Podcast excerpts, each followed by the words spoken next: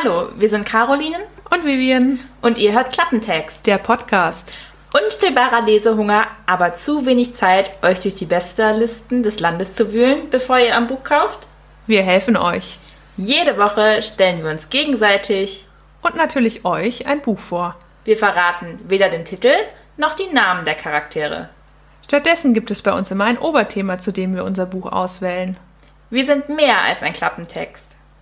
Denn bei uns erfahrt ihr unsere ungeschönte Meinung zum Buch und Hintergrundinfos zu den Autoren. Natürlich bleiben auch Fun Facts nicht auf der Strecke. Hört rein!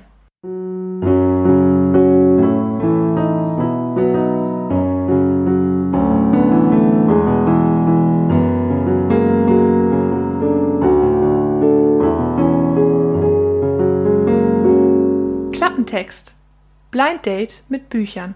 Ja, herzlich willkommen zur mittlerweile siebten Episode, ich wollte gerade schon sechste sagen, siebte Episode von unserem Podcast. Klappentext, das Blind Date mit Büchern. Wir freuen uns, dass ihr wieder zuhört. Ihr habt bestimmt alle anderen Episoden auch schon gehört. Hoffentlich, wenn nicht, habt ihr jetzt die Gelegenheit dazu. Oder gleich im Anschluss, weil ja so ein fauler Sonntag, da kann man wirklich gut Podcast hören. Unser Thema heute oder unser ja, Motto ist Bücher zur Serie. Also Bücher, die dazu geführt haben, dass es ähm, Serienverfilmungen dazu gab. Und Serien kennen wir ja alle. Wer kennt das nicht? Abends auf dem Sofa zu liegen, Netflix zu schauen. Das würdet ihr jetzt bestimmt auch gerne machen, anstatt diesen Podcast zu hören. Aber wenn ihr euch die Episode fertig anhört, könnt ihr ja mindestens zwei neue Serien, im besten Fall neu, anschauen oder einfach anfangen, nochmal zu gucken, wenn ihr die Serien schon kennt. Meine suchte ich total gerne und ich schaue die auch immer wieder. Vielleicht kennt ihr die schon, vielleicht auch nicht. Das ist eine wirklich große Serienempfehlung von mir. Diesmal fange ich aber an mit meinem Buch und meiner Serie, die dazu passt. Es sei dir gestattet. Danke, große Caroline. Mein erster Satz des Buches heißt, vielen Dank, meine Damen und Herren. Oh, Dankeschön. Und damit verrät man eigentlich noch gar nichts über den Inhalt des Buches. Wow, was für ein nichtssagender Einstieg. ich habe auch überlegt, ob ich an einer anderen Stelle anfange, aber streng genommen ist der Prolog ja Bestandteil des Buches. Also kann ich nicht einfach sagen, ach nö, ich skippe den Prolog und ist mir egal. Deswegen der erste Satz. Ziemlich nichtssagend. Man muss dazu sagen, dass ich das Buch erst durch die Serie gefunden habe. Ich kannte die Serie also zuerst, habe mich dann an das Buch gewagt und habe das jetzt nochmal gelesen im Zuge der Vorbereitung.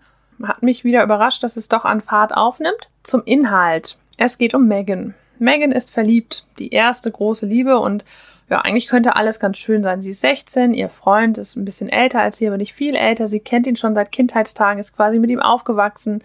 Er ist jung, sexy, reich, leider aber auch ständig unter Beobachtung, denn Harry ist ein Prinz. Ja, die Namen habe ich bewusst gewählt. Meghan und Harry heißen in meinem Buch natürlich nicht wirklich Meghan und Harry, aber ich fand es doch sehr passend. Denn in meinem Buch geht es um diese junge Liebe von, in dem Fall Teenagern und vor allem auch, was eine Monarchie ja für Auswirkungen haben kann auf so eine große Liebe und Liebesgeschichte.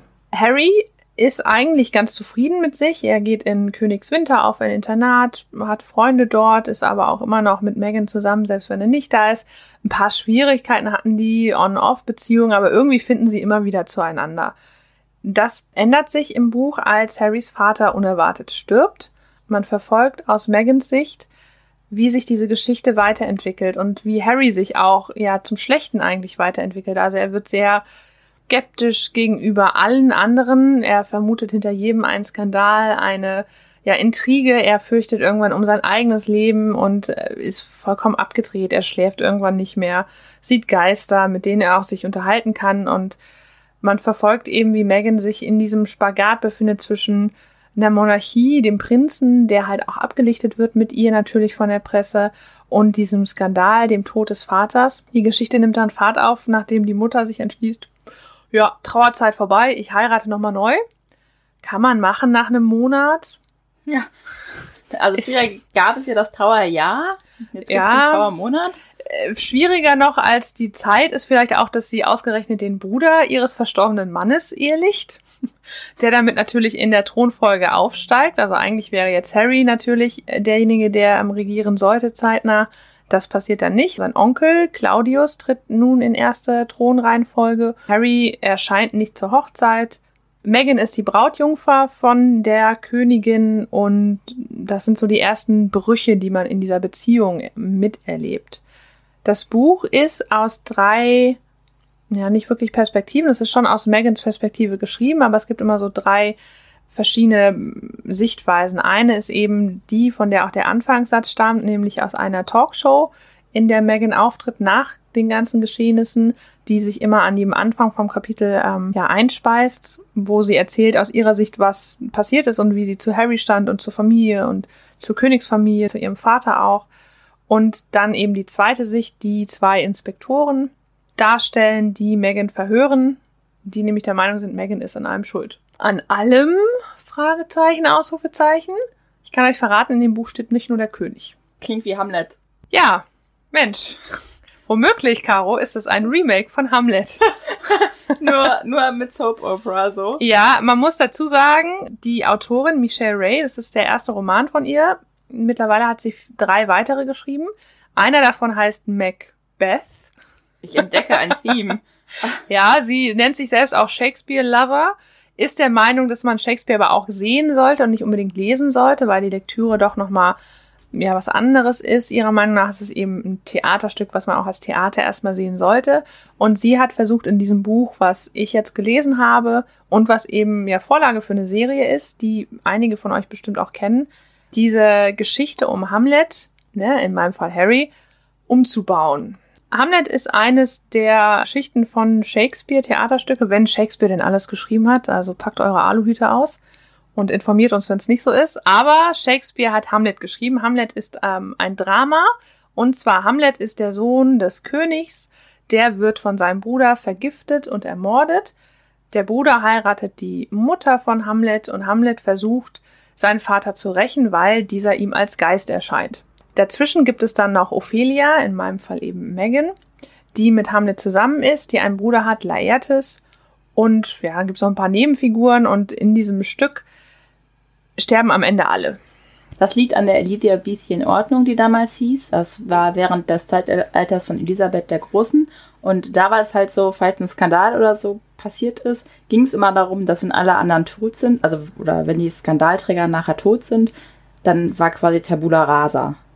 Dann ist wieder Frieden und wir starten neu. Das merkt man bei Hamlet eben auch. Also Laertes und Hamlet äh, töten sich in einem Kampf, der von dem Bruder, also Claudius quasi, initiiert wird.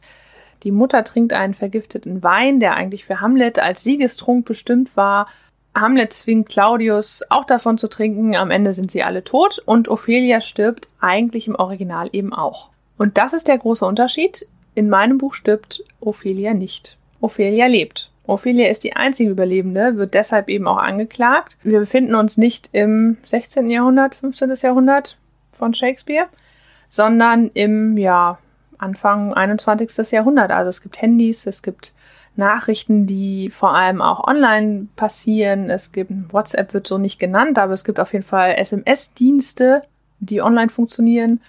Und die Autorin hat versucht, dieses Drama ja irgendwie in die Gegenwart zu katapultieren und aus Ophelias Sicht zu schreiben, weil diese ihr im Original sehr gefehlt hat. Also ist das nichts anderes als ein Shakespeare-Remake. Und zwar, das zeigt ja, dass Shakespeares Stoffe zeitlos sind also die Autorin sagte auch dazu, dass sie ein bisschen Mühe hatte, das aus Ophelias Sicht zu schreiben, weil Ophelia im Original nur so, also schon Hauptteil ist der Handlung, also es geht auch schon viel um sie.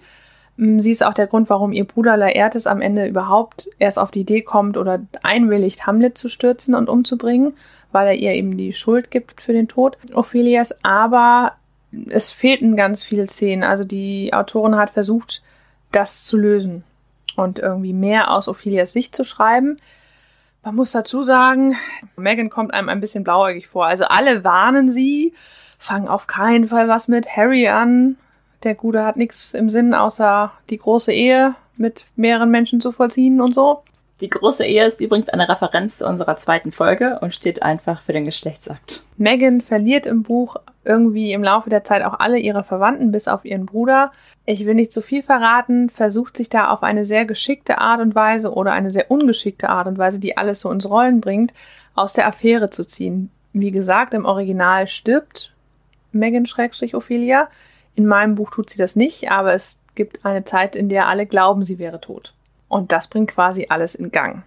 Man merkt, in der Geschichte geht es wirklich hauptsächlich um Megan und Harry und wie Harry halt langsam verrückt wird. Also auf dem Buchband hinten steht auch, was passiert, wenn Liebe dich verrückt macht. Ich weiß nicht. Also es ist eher der Tod, der Mord des Vaters, der Harry durchdrehen lässt und nicht unbedingt die Uh, Liebe. ein Mord. Es passiert ein Mord, es sind Intrigen da, es ist sehr viel von Macht und Manipulation äh, zu merken und genau das ist es eigentlich, was mich an der Serie, die dann entstanden ist, auf Basis dieses Buches oder der Idee so fasziniert hat, nämlich genau das Macht, Manipulation und ein bisschen sexy Paar, was da auch noch eine Rolle spielt.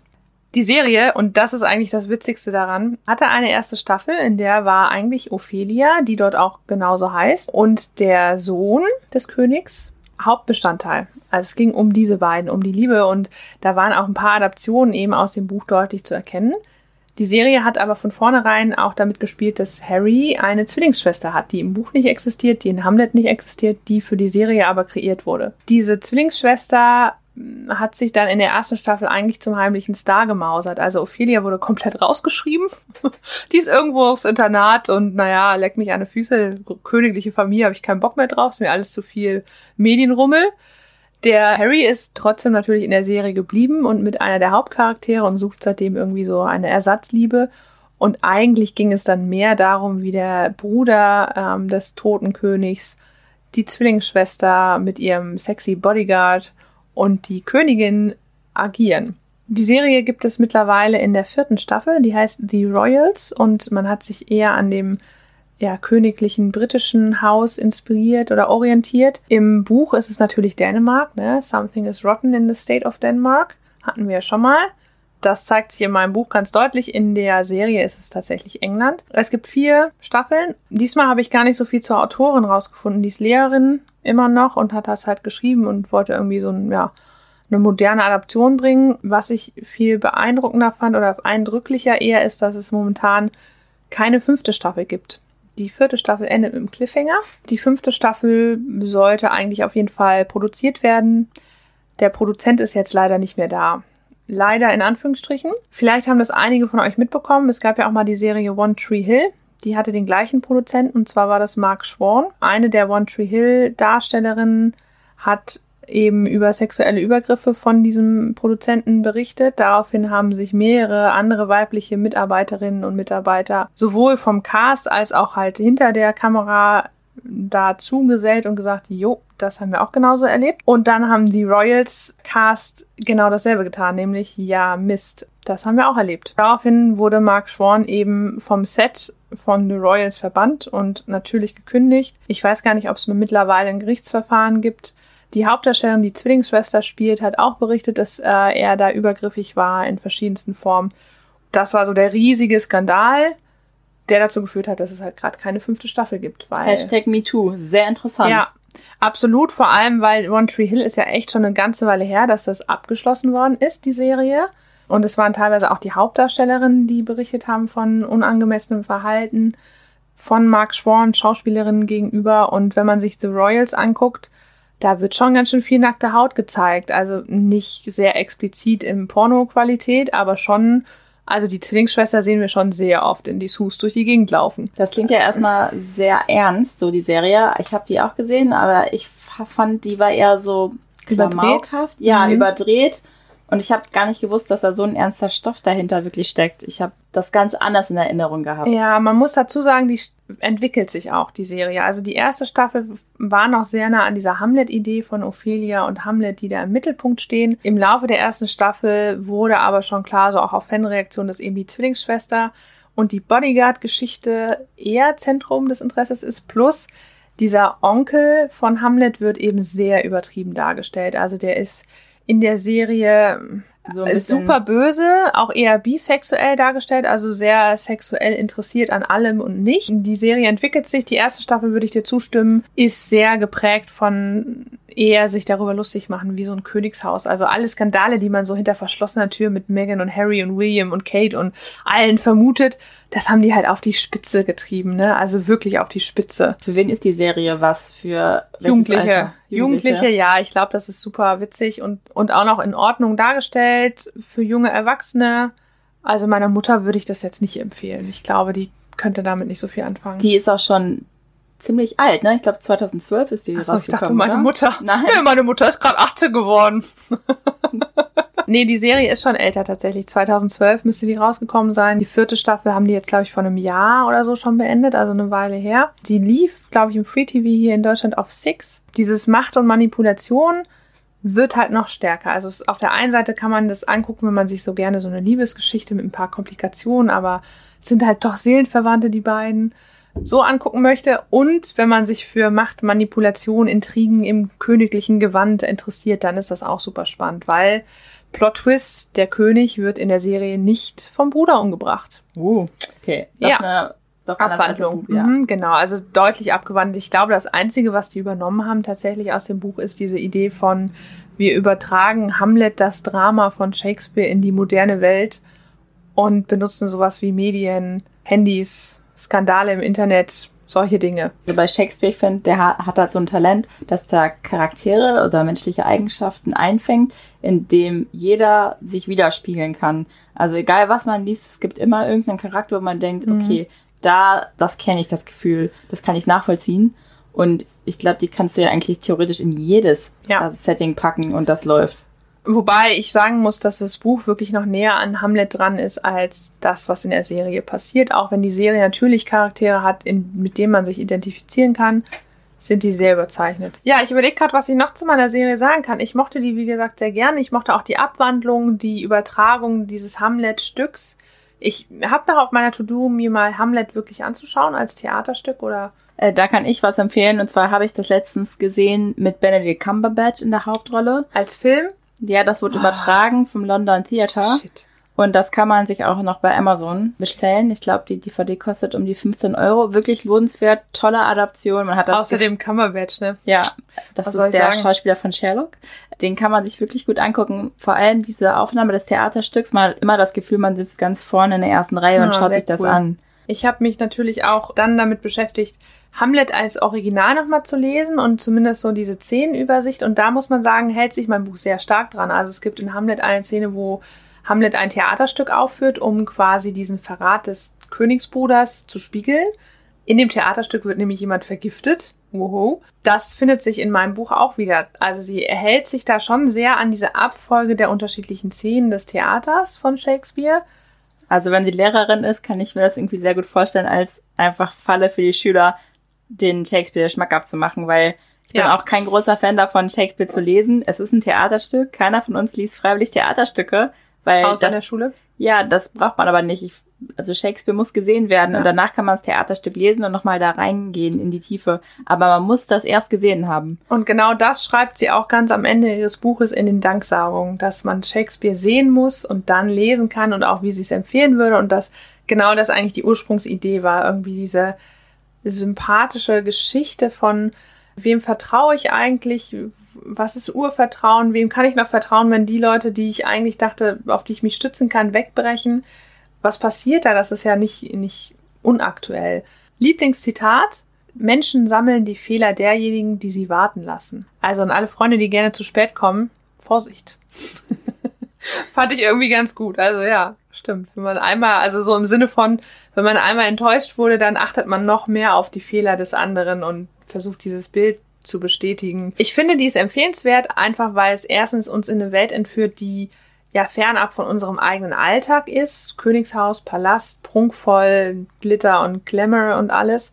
Andererseits aber auch wieder Themen aufgreift, die uns sehr wohl bekannt sind. Also Liebe, Vertrauen, Macht ein Stück weit, auch in kleinen Machtverhältnisse gibt's ja im regulären Alltag überall.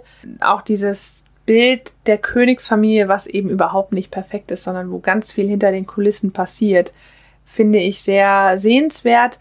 Plus es ist eben doch so unterhaltsam, dass man am Ball bleibt. Also die erste und zweite Staffel habe ich, glaube ich, echt so weggeguckt, ähm, ohne Pause, weil ich irgendwie so drinne war in der Geschichte. Binge-Watching. Binge, ich- ja. Ich habe okay. versucht, das englische Wort nicht zu benutzen, aber ja, Binge-Watching würde man sagen, ja. Also wenn die Amis das schon für einen Begriff erfunden haben, dann darf man den gerne mal nutzen. Das ist so Generation Y.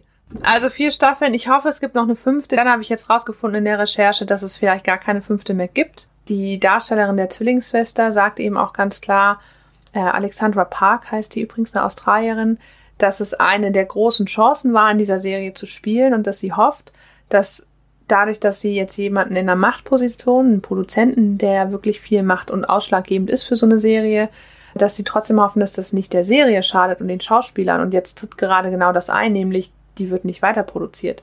Darf man dann sowas noch gucken? Weil auf der einen Seite unterstützt man ja damit auch den, diesen Produzenten, weil der ja auch Rechte an dieser Serie und so hat. Die werden ihm ja nicht einfach abgesprochen, nur weil er ja. da übergriffig wurde. Und auf der anderen Seite bestraft man genau die Opfer, die ja eh schon doppelt bestraft Ja, also man sind. bestraft, also ich würde es trotzdem gucken und auch empfehlen, weil dadurch, dass die Opfer was gesagt haben, was super wichtig ist, dass sie das tun, und der Produzent ja auch mit einer guten Wirkung, nämlich gefeuert worden ist und nichts mehr da zu suchen hat am Set und das auch bekannt geworden ist. Das heißt, er wird sein Muster nicht so leicht umsetzen können wieder. Er wird sich nicht wieder in so eine Situation bringen können, ohne Probleme, wo er eine Macht hat und die ausüben oder missbrauchen kann. Gerade zeigt es sich, dass die negativen Konsequenzen sich gerade irgendwie überwiegen, so für mein Gefühl. Ich weiß natürlich nicht, ob die im Untergrund schon an der fünften Serie irgendwie dran sind und ne, so noch nichts veröffentlicht worden ist, aber ich meine, das ist ein Mann mit Macht und Geld. Aber Macht und Manipulation ist ein gutes Stichwort. Zu deinem Buch. Sehr gut sogar. Ich äh, warte mal kurz, ich sag nur eben kurz das Lied, äh, wäre Ophelia von The Lumineers. Jetzt zu Macht und Manipulation. Jetzt habe ich dich manipuliert, indem ich nochmal dazwischen gekrätscht bin. Was hast du denn für ein Buch ausgesucht? Ja, was für ein Buch habe ich mir ausgesucht? Ich habe mir ein Buch zu meiner gerade aktuellen Lieblingsserie ausgesucht. Und das Buch fängt an mit Wir schliefen in dem Raum, der einst die Turnhalle gewesen war. Man merkt, hier treffen plötzlich zwei Welten aufeinander. Jemand, der sich zurückerinnert an das, was vorher gewesen war, was vorher jetzt eine Turnhalle war und jetzt offensichtlich was anderes ist. Wer das ist und wer diese Geschichte erzählt, das ist des Peters. Ich habe mal aus der Sicht von ihr in einen typischen Tagesablauf geschildert. Mein Name ist des Peters. Ich hatte mal einen anderen Namen, doch den darf ich nicht mehr verwenden, denn niemand um mich herum weiß, wie ich einmal genannt worden bin. Ich selber versuche manchmal, meinen Namen zu vergessen. Denn mit meinem Namen erinnere ich mich an das, was damals alles anders gewesen ist. Damals, damals, als noch nicht das Gilead-Regime uns regiert hat. Jeder Tag ist gleich.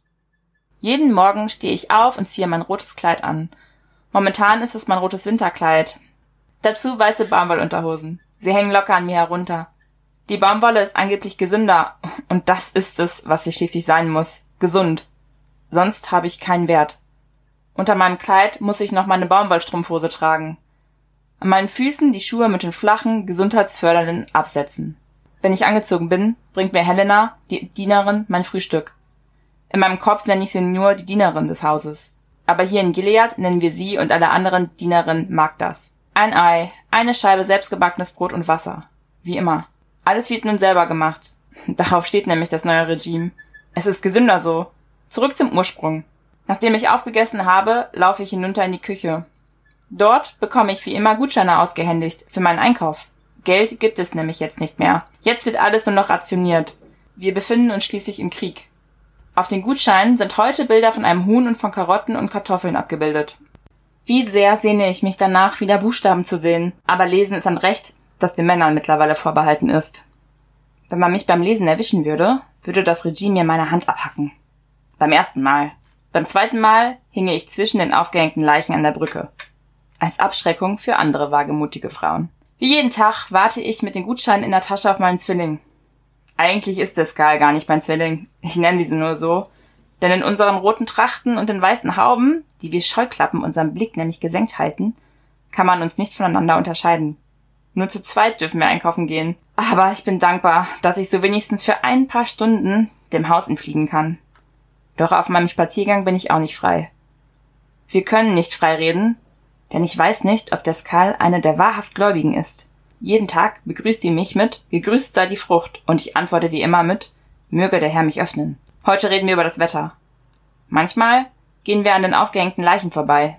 Über den Köpfen tragen die Leichen Säcke, auf denen ein Symbol abgebildet ist. Diesmal ist es ein Fötus.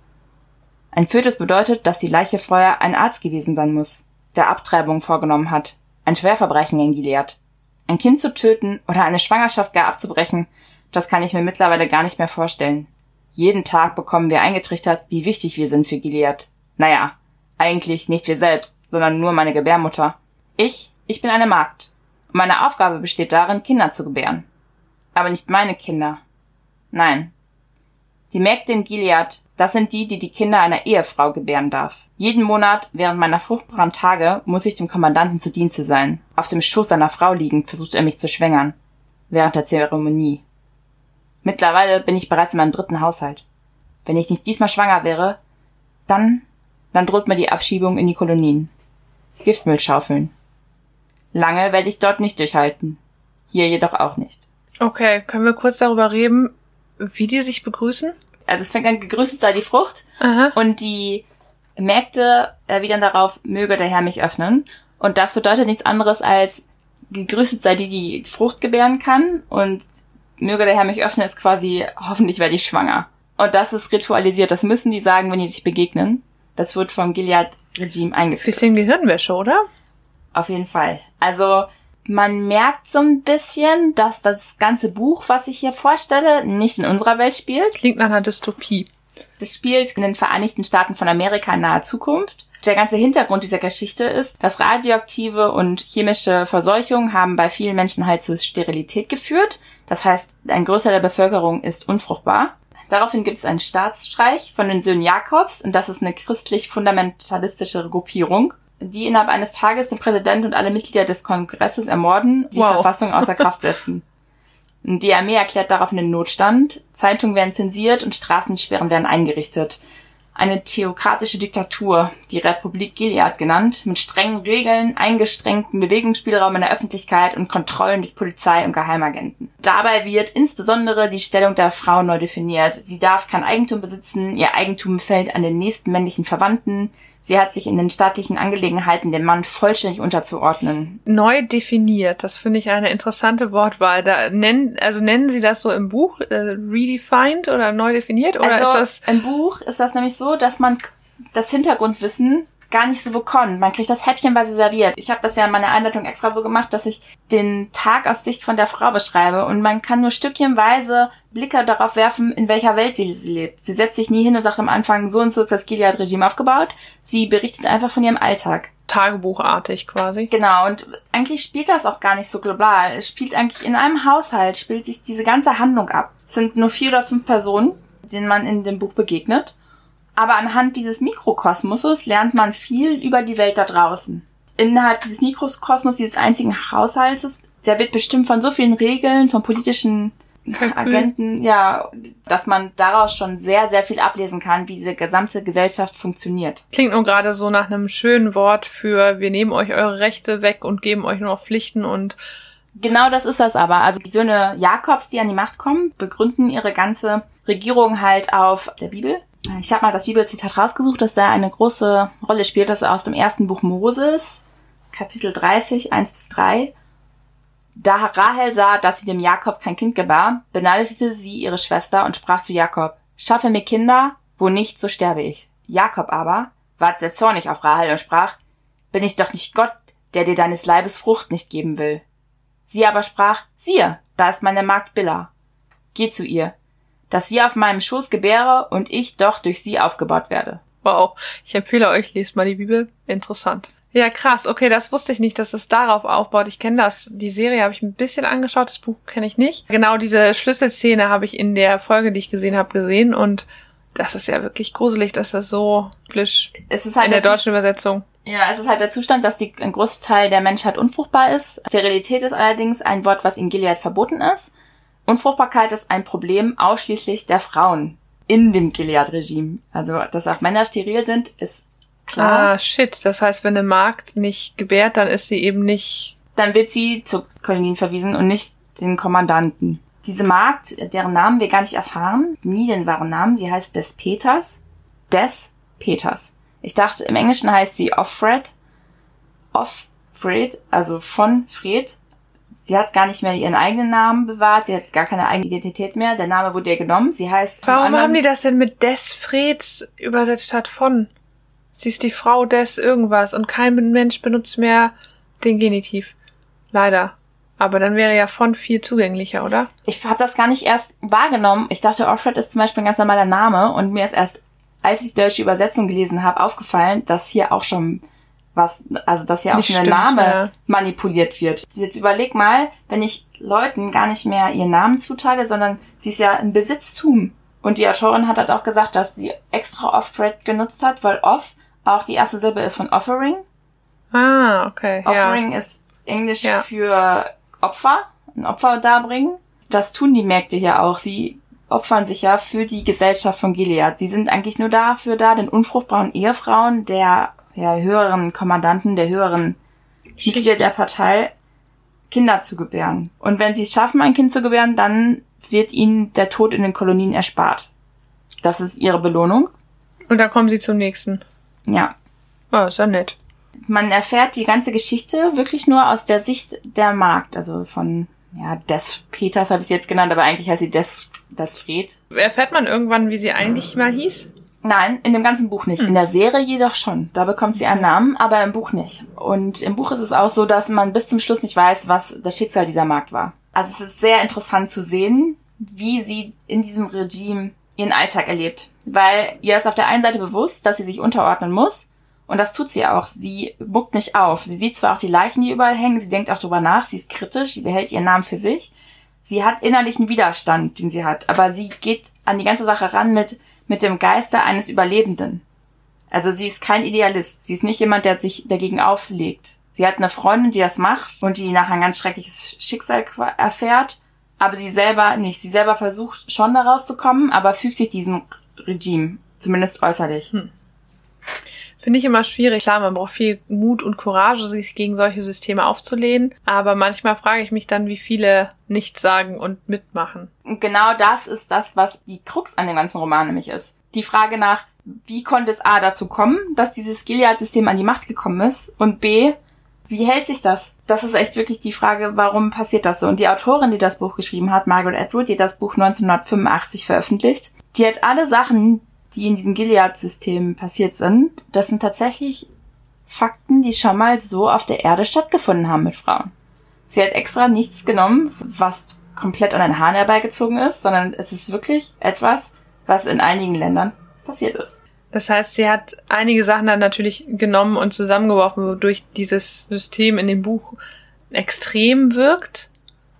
Aber klar, Frauenrechte, ne? Seit Ja. wann können wir in Deutschland wählen, wir Frauen? Und fassen wir mal zusammen, was die Frauen alles nicht mehr für Rechte haben. Die dürfen nicht lesen. Alles wird nur noch abgebildet. Die Märkte dürfen gar nichts mehr. Also sie dürfen nicht mal ein Hobby nachgehen. Sie ist die ganze Zeit in ihrem Zimmer und wartet und darf einmal am Tag einkaufen gehen. Diese ganze Figurenkonstellation in dem Haus ist äußerst interessant. Ich finde die sogar besser in der Serie abgebildet als in dem Buch.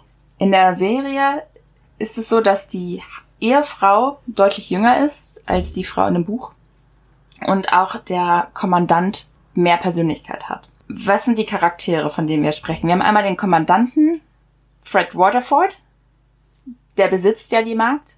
Er ist ein hohes Tier im neu gegründeten Gilead-Staat. Seine Ehefrau Sarah Waterford war früher Sängerin im Kirchenchor und trat auch öfters im Fernsehen aus. Und sie war eine der führenden Frauen im Gilead-System, führender Frauen in Anführungszeichen. Sie hat sich damals stark gemacht dafür, dass man zum alten Frauenbild zurückkehrt. Mit der Frau, die Frau gehört hinter dem Herd. Sie ist sehr klug. Sie hat auch ähm, Schriften veröffentlicht. Sie hat öffentlich geredet, wurde auch einmal tatsächlich angeschossen von einer Gegendemonstration. Dieser Angriff auf ihr Leben hat dem Gilead-System ganz, ganz viele neue Anhänger eingebracht. Als sie darauf angesprochen wird, warum sie nicht hinter dem Herd steht, sondern Reden führt, sagt sie, dass sie eine Frau das Opfer bringen muss und sich halt für dieses Frauenbild aussprechen muss. Und sie macht das dann zum Wohle der Gesellschaft. Sie ist selber unfruchtbar, möchte aber unbedingt ein Kind haben und pflegt auch den Verdacht, dass ihr Ehemann unfruchtbar ist. Und daraufhin überredet sie nämlich die Magd, mit dem Chauffeur zu schlafen, des Haushalts Nick. Und sie will unbedingt ein Kind. Sarah, also die Ehefrau, ist eigentlich der interessanteste Charakter, vor allem in der Serie. Auf der einen Seite hat man Mitleid mit ihr, auf der anderen Seite behasst man sie auch. Sie ist in einer sehr schwierigen Situation. Sie muss jeden Monat zusehen, oder sie muss jeden Monat auf ein Bett legen in der Zeremonie. In ihrem Schoß liegt die Magd, die muss sie an den Händen festhalten. Und dann kommen kommt der Kommandant rein, liest die Bibelstelle vor, die ich eben auch vorgelesen habe, und schläft dann mit der Magd. Malt euch mal die Zähne in eurem Kopf auf. Also es ist so surreal, dass diese Vergewaltigung unter diesem religiösen Mantel von der Gesellschaft akzeptiert wird, allein zum Zweck der Reproduktion, dass man eigentlich das gar nicht fassen kann. Also das ist die erste Episode in der Serie und die vor, hat in mir Schockstarre Vor allem ganz kurz, also wenn es darum geht, Kinder zu kriegen, ne? Klar, es ist eine fundamental christliche Gesellschaft dahinter oder Gruppe, aber ich habe gerade gedacht, als ob die nicht wüssten, wie man mit einer Spritze das einführen könnte oder so. Also diese wahrscheinlich behaupten die, das muss mit Fleisch und Mann und Frau und sonst ist es nicht und keine Ahnung. Aber habe ich gerade gedacht, dass dieser Geschlechtsakt an sich ist doch eigentlich gar nicht nötig, wenn es nur um das Schwängern geht. In dieser Gilead-Regierung wollen die halt weg von dieser ganzen Technik und der Medizin und alles. Und die wollen zurück zum Ursprünglichen.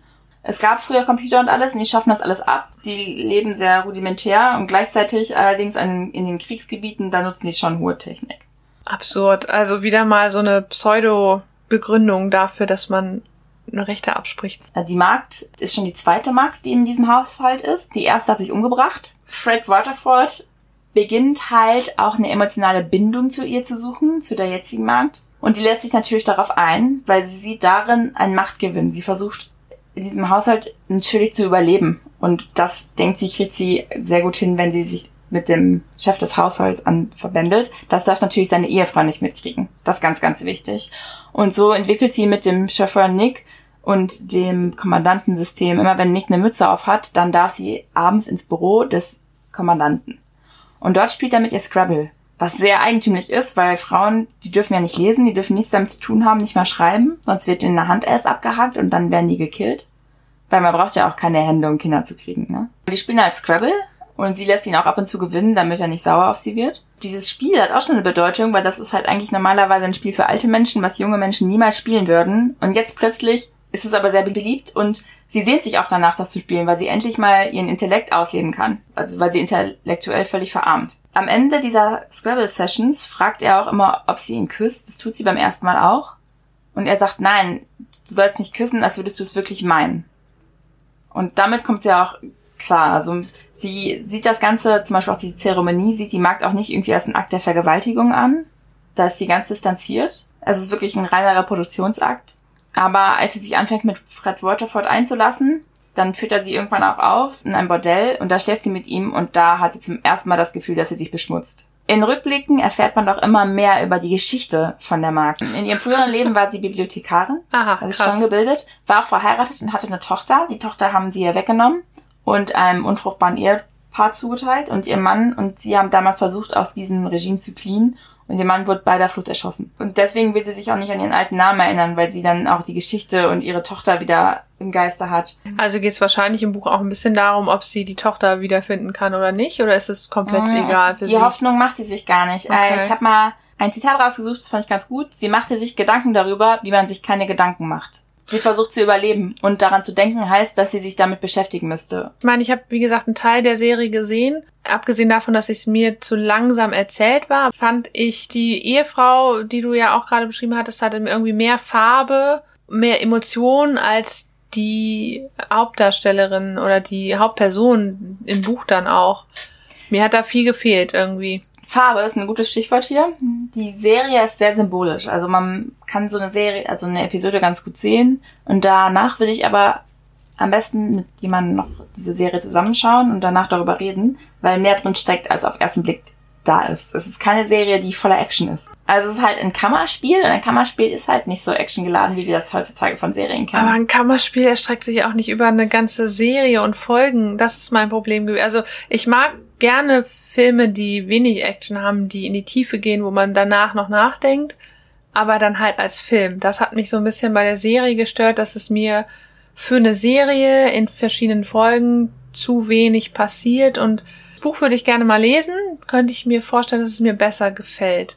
Das Buch selber ist sehr deskriptiv. Also es sind sehr kurze Hauptsätze. Ich habe das versucht, auch meiner Einleitung beizubehalten, den Schreibstil. Kurze Hauptsätze, Satzreihen statt Satzgefüge das merkt man auch ein bisschen, dass die Berichterstatterin sich selber vom Denken versucht abzuhalten. Weil wenn man Konjunktion nutzt, wie weil, deswegen, als Folge dessen, das zeigt ja, dass ich über was nachdenke und sie versucht sich davon abzuhalten. Und deswegen ist das eher wie so ein Gedankenstrom, der, der sich da auftut. Sie redet auch sehr, sehr wenig. mit anderen. Das darf sie auch nicht. Ist verboten. Es ist immer eine Frage, spioniert hier irgendjemand aus? Ist das eine wahrhaft Gläubige, mit der ich gerade rede? Kann die mich verpetzen? Sie hat keinen Ebenbürtigen, mit der sie frei reden kann. Selbst dem Kommandanten, wo sie zu zweit ist, da darf sie eigentlich gar nicht mit ihm reden. Erinnert mich total an Nordkorea. Ja, so ähnlich ist das Also es ist ja nicht mehr nur DDR, misstrau jedem. In, also da gab es ja trotzdem noch Leute, denen man vertrauen konnte, aber in Nordkorea ist es ja auf die Spitze getrieben. Da wär, wird die Bevölkerung ja auch, wahrscheinlich gibt es in dem Buch auch, dass man belohnt wird, wenn man andere verpfeift oder Ja. anprangert. Überall in der ganzen Serie steckt Symbolik. Besonders ist die Farbsymbolik zu beachten. Die Mägde tragen rot, ein rotes Kleid. Und diese rote Farbe soll halt das Menstruationsblut symbolisieren, dass die, Fruchtbarkeit. ja, die Fruchtbarkeit sind. Und, und natürlich rot ist einfach zu sehen, wenn man wegläuft. True Story. Also Tarnfarben haben die Märkte dann nicht an. Wobei das bestimmt auch super witzig wäre. so ein Tarnfarbenkleid. Aber ich vermute mal, dass wenn eine Magd schwanger wird vom nicht ihrem Besitzer, das auf jeden Fall den Tod bedeutet. Oder Ja. also wahrscheinlich wird das Kind geboren, irgendwem gegeben und dann, Das ist der Tod für sie, ja. Das wäre. aber schon mit Schwangerschaft ausführen oder Ja, also machen, es gibt keine Vaterschaftstests oder so, Mhm. ne? Also es gibt auch, die müssen halt jeden Monat müssen die zum Arzt und dann checkt ein Arzt halt ab, wie fruchtbar sie ist und ob alles in Ordnung ist. Und dieser Arzt bietet ihr an, ihr zu helfen. Das heißt, mit anderen Worten, sie zu schwängern, weil nicht alle Kommandanten mehr fruchtbar sind. Und sie lehnt das aber ab und ist völlig schockiert. Aber viele Märkte nehmen auf jeden Fall, glaube ich, auch diese Hilfe von diesem Arzt an, weil, Hilfe. ja, wenn sie halt nicht schwanger werden, dann werden sie auf Ich kann mir nicht vorstellen, dass der Arzt ein gütiger, netter, hilfsbereiter Mann ist und das ganz uneigennützig tut. Das klingt für mich auch irgendwie Es ist natürlich völlig surreal, Ja. was da abgeht. Also, das ist ja Vergewaltigung. Aber das ist, passiert ja auch denen zu Hause. Also in dem Moment, die haben ja keine Wahl. Die müssen ja schwanger werden. Das ist das Problem. Die sind so gefangen in ihren Rollen. Da bin ich hoffnungsvoll, dass die Serie oder das Buch, da gibt's ja dann noch einen zweiten Teil, wenn ich das richtig im Kopf habe, dass das noch mehr kommt, dieses ihr seid in einem System natürlich, aber ich weiß immer nicht, was richtet mehr Schaden an, wenn ich im System mitlaufe oder wenn ich mich dagegen wehre und dabei sterbe. Also ich meine, da lädt man ja auch ungewollt Schuld mit auf sich, weil ich durch, also das System ist noch nicht so alt, aber dadurch, dass alle mitmachen, ich kann mir auch nicht vorstellen, dass jede Ehefrau und jeder Ehemann sich denkt, oh ja, geil, habe ich eine Magd und die schwänger ich und dann ist das Kind, also ich frage mich, ob, ob das nur Opfer sind. Ich habe ein gutes Zitat dazu. Es gibt mehr als eine Art der Freiheit. Es gibt die Freiheit zu und die Freiheit von. In den Tagen der Anarchie war es die Freiheit zu. Jetzt ist dir die Freiheit von gegeben. Unterschätze das nicht. Die Freiheit von Hunger, die Freiheit Grifflichkeiten, Worte, ich verstehe das schon, aber irgendwie denke ich mir, das können doch nicht alle gut finden, so ein System. Das kannst du mir doch nicht erzählen, dass jeder sich da denkt, so, oh ja, ich bin halt niederer Stand, ich spiele jetzt so eine Waffe, ich habe keine Frau, keine Kinder, pf, ja, ist mir egal. Mach ich einfach. Ignorieren ist nicht das gleiche wie Ignoranz. Man muss etwas dazu tun. Die Magd hatte selber eine Mutter, die frauenrechtlich aktiv war. Ihre beste Freundin war lesbisch. Und sie selber beschreibt halt langsam, wie diese Söhne Jakobs an die Macht gekommen sind. Das kriegt man in Rückblicken immer wieder zu hören und zu sehen. Und man merkt aber auch, dass sie sich nie eingesetzt hat. Also sie sagt, es gab halt diese Demonstrationen, sie selber sei aber nie zur Demonstration gegangen. Also, ne, ignorieren ist halt nicht das gleiche wie Ignoranz. Man muss etwas dazu tun.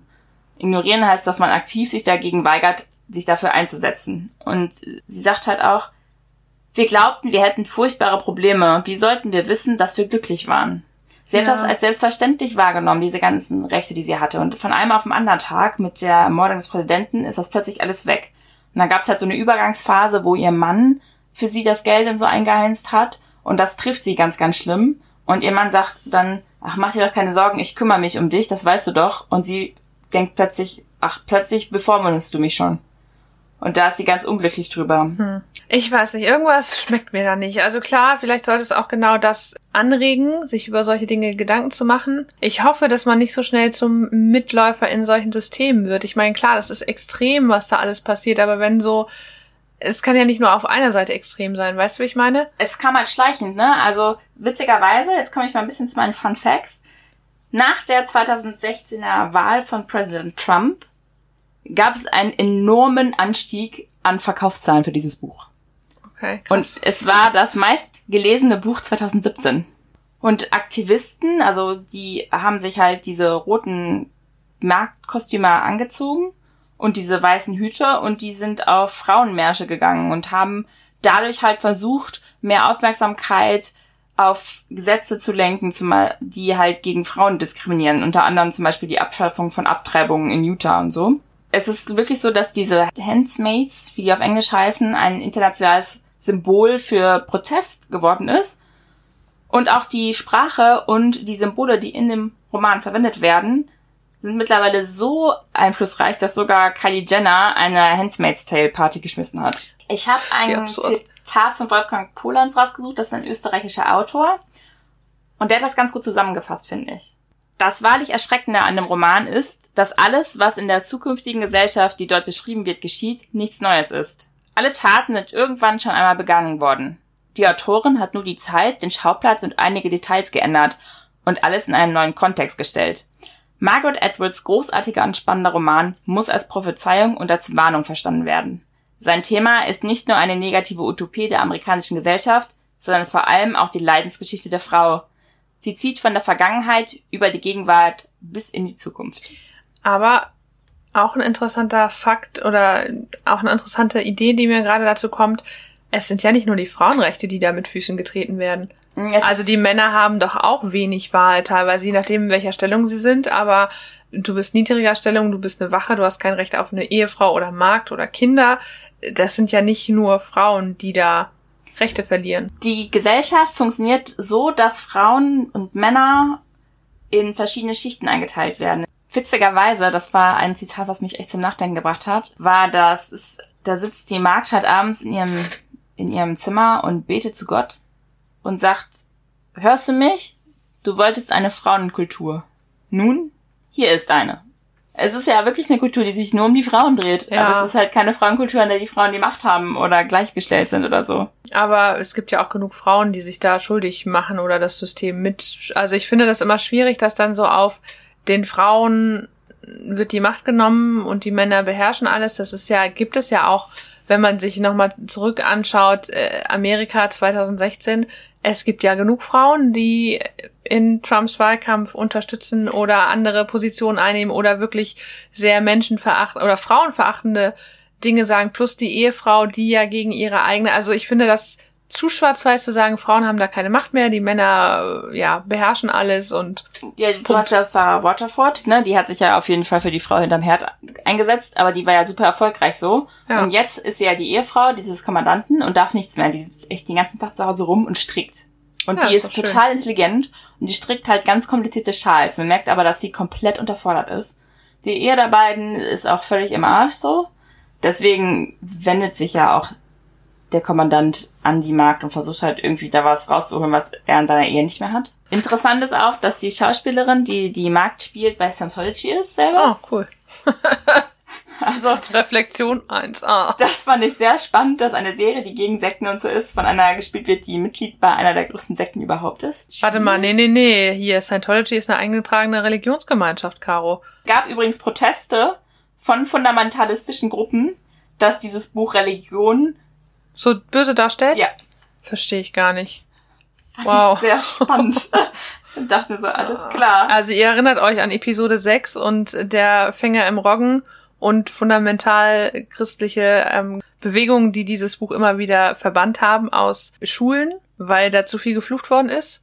Wow. Ich finde, erstmal verbieten führt ja nicht dazu, dass die Leute nicht drüber nachdenken. Also dann lieber einen guten Diskurs führen und die Leute vom Gegenteil überzeugen. Aber verbieten ist natürlich schnell gemacht, ne? Ja, also mein passender Song zu diesem ganzen Buch ist auch It's the Man's World. Und mein Buch in drei Worten ist Bewahrt eure Namen. Der letzte Satz des Buches ist, und so steige ich hinauf in die Dunkelheit dort drin oder ins Licht. Okay, mein letzter Satz ist, der Rest ist Schweigen. Das ist übrigens auch der letzte Satz von Hamlet von Shakespeare. Ich habe vorhin gesucht, so, oh, Mist, oh, was war nochmal der letzte Satz von dem Buch? Und dann, ah, warte mal, natürlich, der Rest ist Schweigen. Der Titel von meinem Buch ist übrigens nicht Hamlet, sondern Falling for Hamlet. Die Serie ist The Royals und Caro, wie heißt dein Buch? Der Reporter Markt von Margaret Atwood und auf Englisch ist es The Handmaid's Tale. So heißt auch die Serie. Könnt ihr bei Amazon kaufen. Ist wieder online einsehbar bei Netflix noch bei Amazon, aber ist für einen kleinen Preis bei Amazon erwerbbar. Wirklich empfehlenswert. Folgt uns bei Instagram, abonniert unseren Podcast gerne bei Spotify, dieser iTunes, direkt bei Podigy. Falls ihr bei iTunes seid, würden wir uns freuen, wenn, ihr uns eine Bewertung da lässt. Eine gute natürlich. Nein, ihr dürft uns auch schlecht kritisieren, aber dann bitte mit Begründung, ne? Worum geht's bei unserer nächsten Episode? In unserer nächsten Folge widmen wir uns ganz und gar dem Thema Jugendbuch. Und zwar Bücher, die wir in der Jugend gelesen haben viel Spaß bis dahin mit unseren anderen Episoden. Könnt ihr auch gerne zwei, dreimal hören. Und wir freuen uns, wenn ihr das nächste Mal wieder zuhört.